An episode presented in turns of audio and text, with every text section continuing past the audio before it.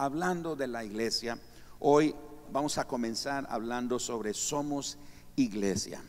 Y bajo esa perspectiva de somos iglesia, yo quiero animarles que aprendamos hoy sobre la iglesia, lo que no es y lo que sí es. La iglesia, lo que no es y lo que sí es. A la pregunta que Jesús les hizo a sus discípulos en Mateo capítulo 16, ¿quién dicen los hombres que soy yo? Los discípulos comienzan a dar diferentes versiones acerca de lo que ellos han escuchado que la gente dice quién es Jesús. Cada uno da su versión y Pedro es el que sobresale con una declaración como esta. Mateo capítulo 16, versículos 16 al 18. Respondiendo Simón Pedro dijo, ahora, ¿qué es lo que está respondiendo Simón? La pregunta de Jesús, ¿quién dicen las gentes o los hombres que es el Hijo del Hombre? Respondiendo Simón Pedro dijo, tú eres el Cristo la palabra Cristo quiere decir ungido u enviado o enviado. Eso quiere decir la palabra Cristo. Es, es el Cristo, el Hijo del Dios viviente. Entonces le respondió Jesús, feliz, dichoso, bienaventurado eres, Simón, hijo de Jonás, porque no te lo reveló carne ni sangre, sino mi Padre que está en los cielos.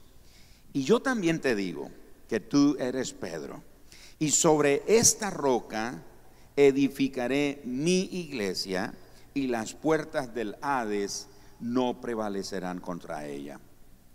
Durante los domingos de febrero y aún en, en los días que estaremos reuniéndonos como iglesia, Ah, vamos a estar desarrollando todo este énfasis sobre, sobre somos iglesia. Y este pasaje que hemos leído lo vamos a estar usando mucho porque hay mucho que extraer de él y aprender. Pero hoy solamente vamos a poner el fundamento de lo que no es la iglesia y lo que sí es la iglesia. Porque estamos hablando que somos iglesia. Y durante este mes de febrero vamos a estar aprendiendo sobre el rol, el papel, el propósito de la iglesia, en qué forma la iglesia es el instrumento de Dios, cómo es que todos nosotros venimos a ser parte de lo que se conoce como la iglesia. Así que primero veamos lo que no es la iglesia. Y para los que toman nota, pues espero que pueden agarrar el principio de toda la idea que comparto aquí. Así que lo que no es la iglesia. La iglesia no es un edificio de ladrillos y cemento, partiendo de ahí. A veces solemos decir voy a la iglesia o vamos a la iglesia para referirnos al lugar donde nos congregamos. Y nos damos cuenta que la iglesia entonces no es un edificio de ladrillos y cemento. Adoramos en esos edificios, como en nuestro caso en este auditorio. Otras congregaciones es eh, puede ser en una casa, en la sala de una casa, en el patio, debajo de un árbol. Puede ser en la montaña, en una cueva, como en la India y en otros países donde la iglesia es perseguida. No tienen la libertad de poder reunirse así como nosotros y levantar edificios como estos y, y poder congregarse. Entonces se reúnen en diferentes lugares. Por eso la iglesia no es el edificio de ladrillo, cemento, hierro y cualquier otro metal. Son lugares, los edificios donde nos reunimos, son lugares que nos ayudan a protegernos contra las inclemencias ah, del clima o los elementos climatológicos, pero al final de cuentas eso no es la iglesia. La iglesia, segundo, no es una organización. La iglesia no es una organización, no es un club, no es una logia, no es una fundación, no es un programa, no es una estrategia. Nada de eso es la iglesia. Y aunque las organizaciones, las fundaciones, los programas, las estrategias nos dan la oportunidad de unirnos como cuerpo y poder bendecir a las demás personas. Estos días pasados, ah, mi esposa y yo participamos en una reunión en la que conocimos de personas que forman parte de organizaciones que ayudan a las personas ah, necesitadas, que otros que ayudan a mujeres, otros que ayudan a emprendedores, y todas esas cosas son, son buenas, pero nada de eso es la iglesia. Podemos tener buenos programas en nuestras congregaciones locales, pero nada de eso es la iglesia.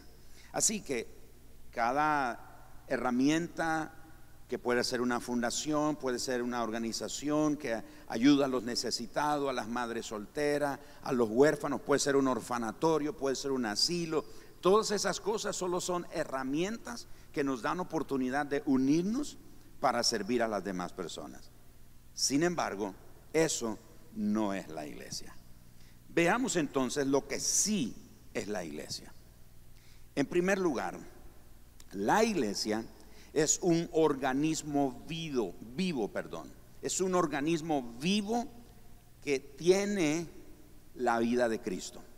Por eso es que es un organismo vivo. La vida que tiene la iglesia como organismo no la produce ella. La vida que tiene la iglesia como organismo vivo procede de Cristo. Lo recibimos de Cristo. Tenemos vida porque Él vive, ¿no es cierto? Si vivimos, también, si Él vive, nosotros también vivimos. Así que antes de venir a Cristo estábamos muertos en delitos y pecados, pero Cristo nos dio vida. Así que la iglesia es un organismo vivo que contiene la vida de Cristo. Y definitivamente hay una relación muy vital entre Cristo y la iglesia. Tanto Cristo y la iglesia, ambos participan de la misma vida. Son, o como le sucede, mejor dicho, a nuestro cuerpo físico, la cabeza y el cuerpo. La cabeza participa de la vida que tiene el cuerpo y el cuerpo participa de la vida que tiene la cabeza. Así que Cristo y la iglesia participan de la misma vida. Y nosotros no nos unimos a la iglesia, ninguna persona se une a la iglesia como si se pueda como unirse a una logia. Me acuerdo de la logia de, ¿cómo se llamaba? De, de Pedro Picapiedra, ¿se acuerdan? La logia del toro sentado o del toro mojado. ¿Ah? no me acuerdo ahora, la logia, un grupo, como un club, no, no, cuando nos unimos a la iglesia, no nos unimos a una logia, no es como unirse a un club donde tengo derechos y privilegios. Hace unos años ah, recibí una correspondencia invitándome a una reunión, a una oficina, donde me estaban ofreciendo una membresía en un club de mucho prestigio internacional aquí en el país, etcétera, etcétera. Pero mi esposa y yo fuimos a esa reunión y había algo ahí en lo que nos explicaban que, como dice la hermana Astrid, no nos hacía clit. Y dijimos a la persona, mire, le agradecemos mucho la información, déjenos pensarlo y le avisamos. Nunca dimos la respuesta, porque había algo en eso que nos ofrecían que no nos hacía clit. Pero cuando uno es miembro de un club, uno tiene muchos privilegios, tiene muchas, uh, ¿cómo le llama?, eh, oportunidades. Casi no se habla de los, ah, las responsabilidades, más bien se habla de los derechos, de los privilegios que tengo al ser parte de un club. Como viajero frecuente en una línea aérea, he venido acumulando bueno, no tan frecuente, ¿verdad? Pero al menos los años que he, viajado he acumulado una buena cantidad de mías. Entonces me escriben periódicamente diciendo, mire, usted puede intercambiar, puede comprar más mía y ganaría este estatus y usted tendría estos privilegios, etcétera, etcétera. Suena bonito, suena agradable, está bien, pero la iglesia no es un club donde tenemos privilegios. Y a veces algunos confundimos eso. Por eso, al unirse a la iglesia tampoco es como cuando nos unimos a una organización humana. Tenemos que participar de la vida de Cristo por la fe. Es decir, la única manera por la que nosotros podemos unirnos a la iglesia, a ese organismo vivo que tiene la vida de Cristo, es por la fe.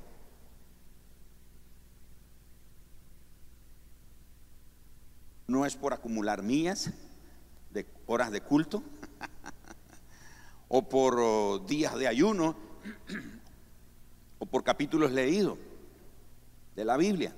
No, nada que ver. Nos unimos a la iglesia por la fe, por la vida de Cristo que recibimos por la fe. Antes podemos ser, antes de eso o sin eso, no podemos ser miembros de la iglesia de Cristo. Lo que sí es la iglesia, número dos, es un edificio de vidas cambiadas. Es un edificio de vidas cambiadas y transformadas por la, revelación de quién es Jesús. ¿Qué fue que dijo Pedro quién era Jesús? El Cristo, el Hijo del Dios viviente. Y en el resto de este mes, como se dice por, por ahí, vamos a desmenuzar esa expresión que, que Pedro dijo, tú eres el Cristo, el Hijo del Dios viviente. Así que la iglesia es un edificio de vidas cambiadas. ¿Por qué decimos edificio? Porque el apóstol Pedro dice que nosotros somos piedras vivas. Somos piedras vivas. Y como piedras vivas estamos siendo puestos sobre la roca que es Cristo. Jesús dijo, Pedro, eres bienaventurado porque lo que acabas de hablar no te lo reveló la carne ni la sangre, sino mi Padre que está en los cielos. Y a ti te digo que tú eres Pedro, eres una piedra viva que va a descansar sobre la roca, que en este caso es Cristo. Así que la iglesia es ese edificio de vidas cambiadas y transformadas por la revelación de quién es Jesús. ¿Quién es Jesús para usted? ¿Quién es Jesús? Además de lo que Él ha hecho. ¿Qué es lo que ha hecho Jesús por nosotros? En base a eso, nosotros podemos entender qué es la iglesia. Número tres, la iglesia son creyentes llenos del Espíritu Santo. Eso es la iglesia. Son creyentes, personas llenas del Espíritu Santo. La palabra de Dios dice que nosotros somos templos donde reside, donde habita, donde mora, donde permanece el Espíritu Santo. Así que la iglesia son creyentes llenos del Espíritu Santo. Y cuando nos reunimos localmente, en cada iglesia local, no venimos para que el Espíritu Santo nos encuentre. Nosotros traemos al Espíritu Santo con nosotros, porque Él habita con nosotros, Él habita en nosotros. Así que cuando nos reunimos traemos al Espíritu Santo y juntos adoramos a Dios en un mismo espíritu. Por eso es que la iglesia son personas llenas del Espíritu Santo. Número cuatro, son personas, es decir, un cuerpo de creyentes reuniéndonos unánimes para adorar. Veremos en el transcurso de este mes que una de las descripciones que la Biblia usa de lo que es la iglesia es que es un cuerpo. Y en un cuerpo hay muchos miembros. Entonces la iglesia es ese cuerpo donde hay muchos miembros. Esta iglesia entonces son personas un cuerpo de creyentes que se reúnen unánimes para adorar a Dios. Número 5, la iglesia es el pueblo de Dios. Es el pueblo de Dios que es habilitado, es capacitado por el Espíritu Santo para hacer el trabajo de Dios. Sea, aquí hay algo interesante. Generalmente nosotros oramos para que Dios haga muchas cosas y hay cosas que Dios sí puede hacer. Y aunque lo que voy a decir a continuación le suene como una herejía o algo eh, digno de ser lapidado por lo que voy a decir, escúchelo bien. Hay cosas que Dios no puede hacer. Aunque Él es todopoderoso, hay cosas que Dios no puede hacer. No porque no pueda, sino porque no le corresponden a Él. Nos toca a nosotros. ¿Me estoy explicando? Entonces, la iglesia son este pueblo de Dios que es habilitado. ¿Se acuerda cuando Jesús le dijo a los discípulos allá en el libro de Hechos, capítulo 1, verso 8, quédense en Jerusalén hasta que reciban el Espíritu Santo? Y dice, y recibiréis, ¿qué cosa? Poder cuando haya venido sobre vosotros el Espíritu Santo y me van a ser testigos en Jerusalén, en Judea, en Samaria y hasta lo último de la tierra. A veces los miembros en la iglesia local, cualquier iglesia local, muchas veces los creyentes dicen, pero es que mire, yo yo no soy capacitado.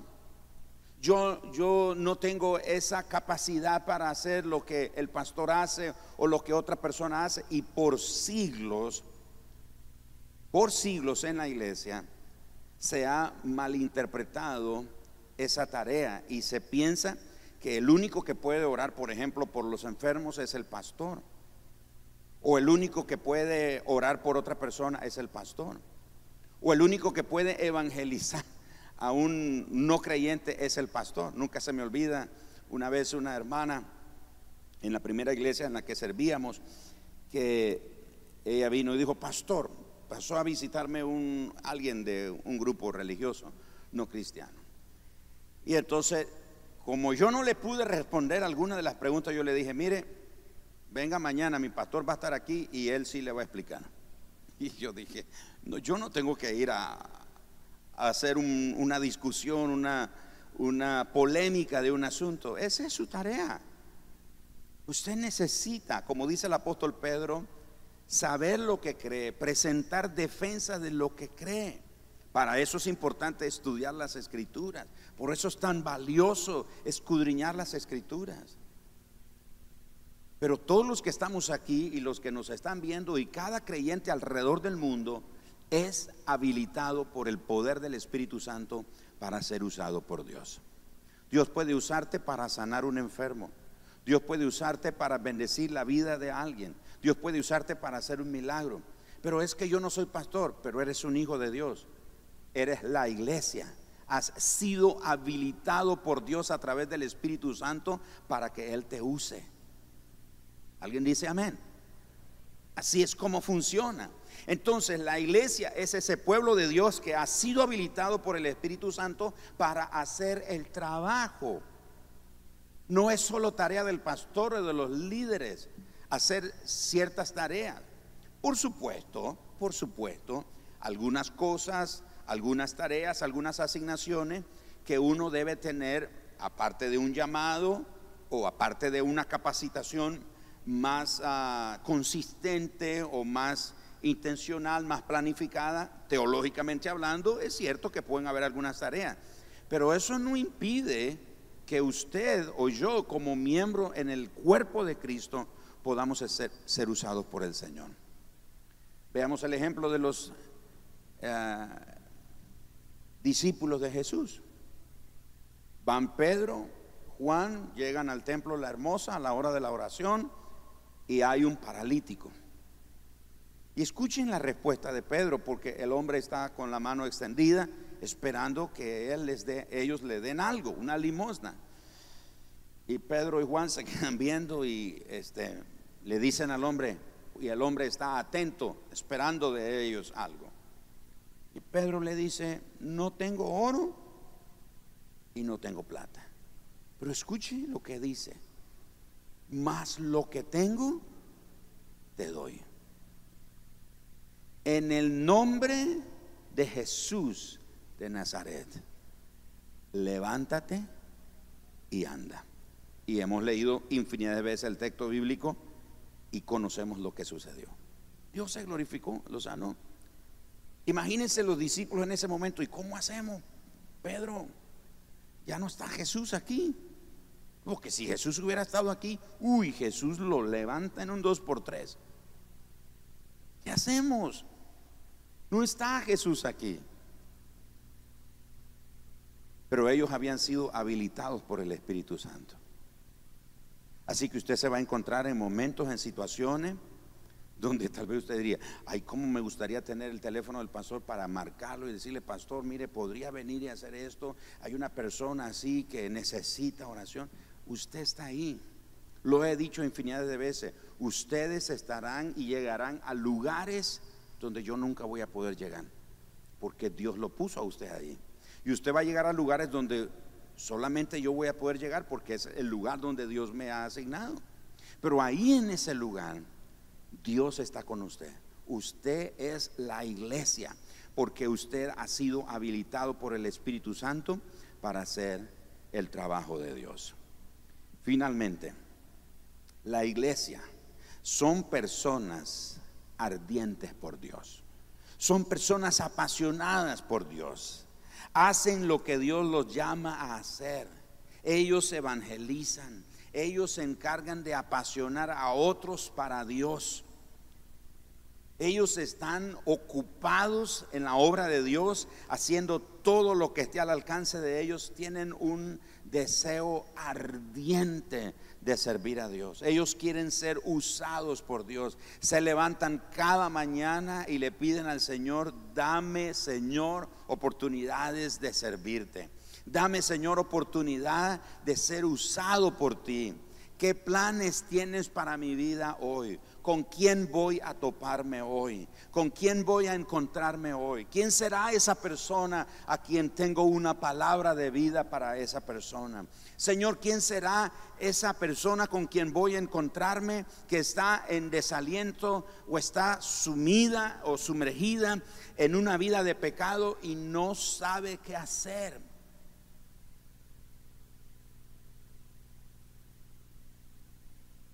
No sé si supieron de la muerte de una ex Miss de Estados Unidos. Quizás dieron, escucharon o vieron la noticia. Se lanzó de un edificio.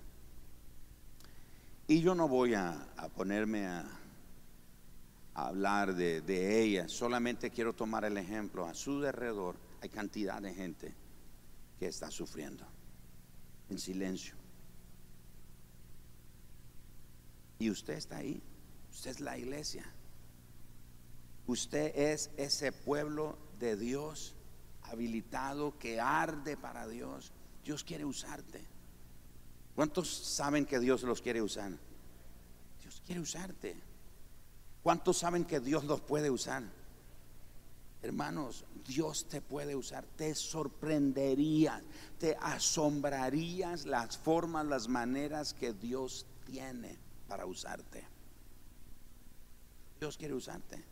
Dios quiere que tú estés dispuesto para estar apasionado por Él, dispuesto a hacer lo que Él te llame a hacer, dispuesto a evangelizar, dispuesto a apasionar a otros para Él, así como trajeron a las otras personas, los discípulos, cada uno de ellos trajo a otro, cada uno de ellos invitó a otro la gente vino a Jesús por medio de los discípulos. Dios quiere usarte.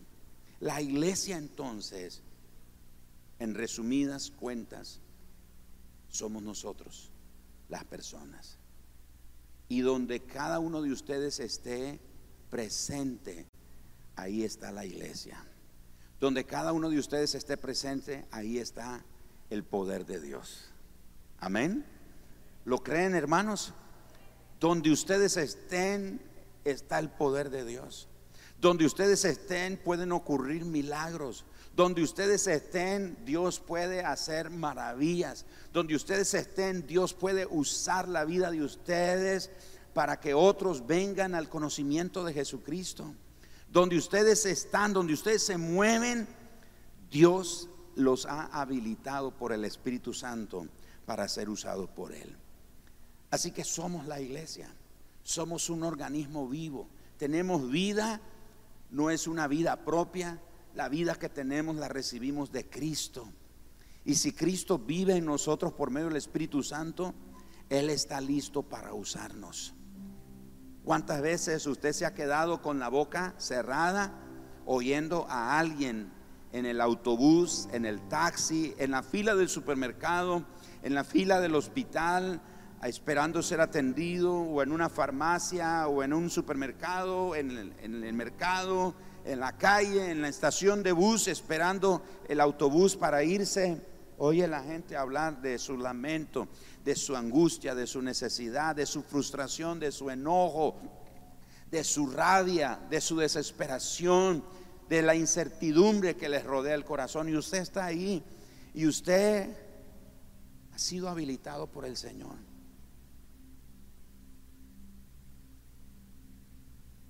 La iglesia no funciona solo aquí. La iglesia, cuando termine esta reunión, nos vamos. El edificio se queda, pero la iglesia sale allá. ¿Dónde es nuestro campo de misión? Allá afuera. Yo oro que el Señor te dé oportunidades, te ponga en situaciones donde Él te pueda usar. Leí la noticia de una joven guatemalteca que en estado de embarazo igualmente tomó la trágica decisión de, de quitarse la vida. Este mundo está necesitando de esperanza. Y la iglesia es la esperanza del mundo. La iglesia es la esperanza del mundo. La iglesia es la esperanza del mundo si funciona bien. Y como decimos que la iglesia son las personas si funcionamos bien si tomamos nuestro rol, si nos ponemos en primera fila y le decimos, Señor, estoy aquí, puedes usarme.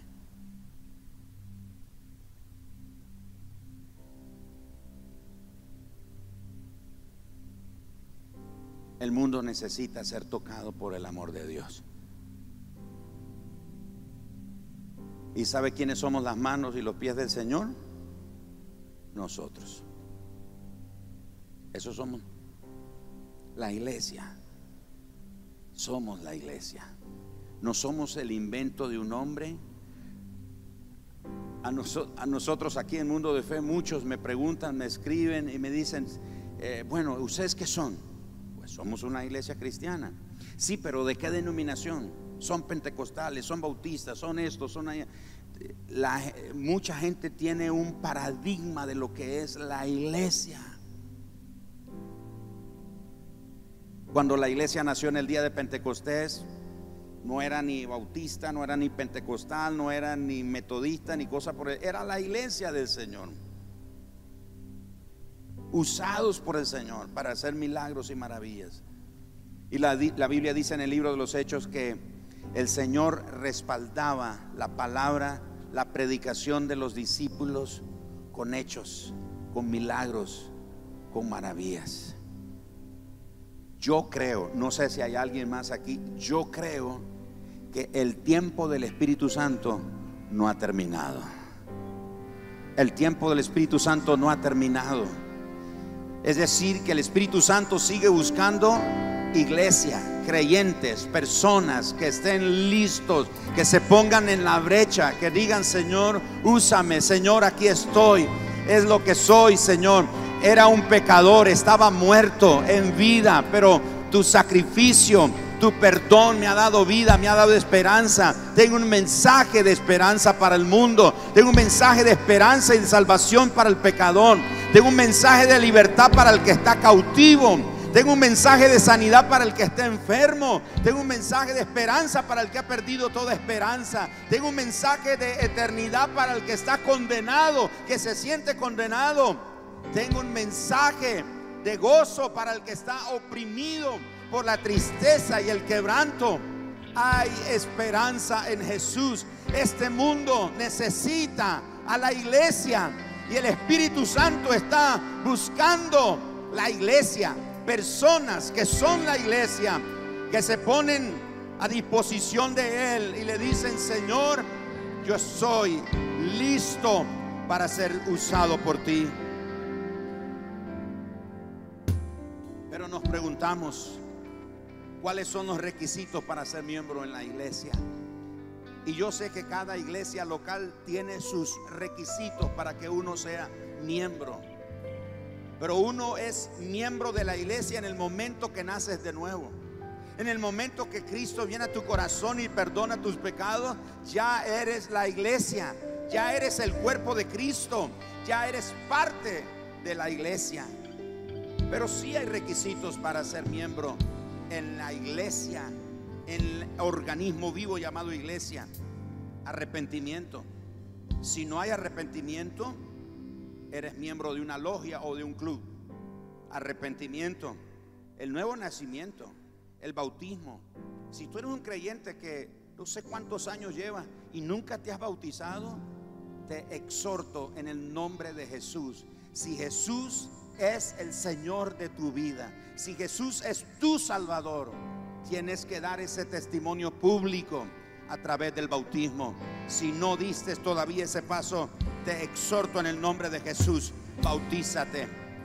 Otro requisito, la perseverancia en la doctrina apostólica, es decir, la enseñanza que los apóstoles de Jesús nos enseñaron a través de las escrituras que hoy tenemos.